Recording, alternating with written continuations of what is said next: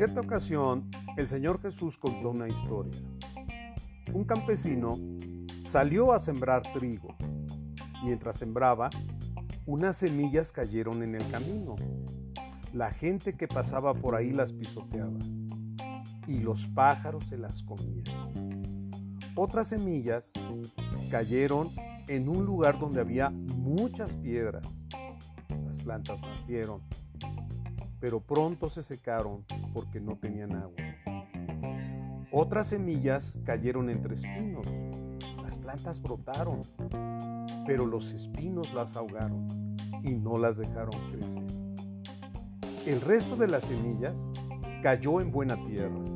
Las plantas nacieron, crecieron y produjeron espigas que tenían hasta 100 semillas. La pregunta es, ¿qué procesos estamos utilizando para conseguir nuestras cosechas o las cosas? ¿La manipulación? ¿El chantaje? ¿Las amenazas? ¿El engaño? ¿El fraude? ¿El dolor?